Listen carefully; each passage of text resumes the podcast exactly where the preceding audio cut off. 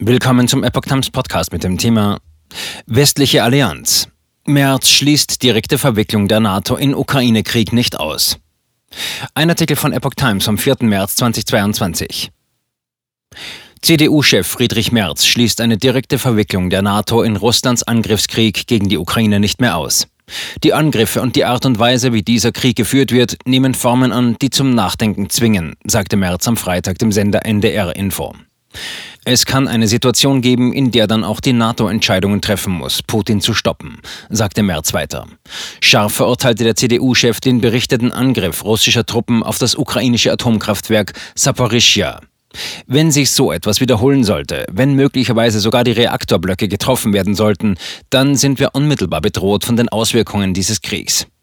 Das wäre dann eine neue Eskalationsstufe, in der dann die NATO nachdenken müsste, ob dies nicht ein Angriff auch auf das eigene Territorium darstellt, sagte Merz. Aber so weit sind wir Gott sei Dank noch nicht.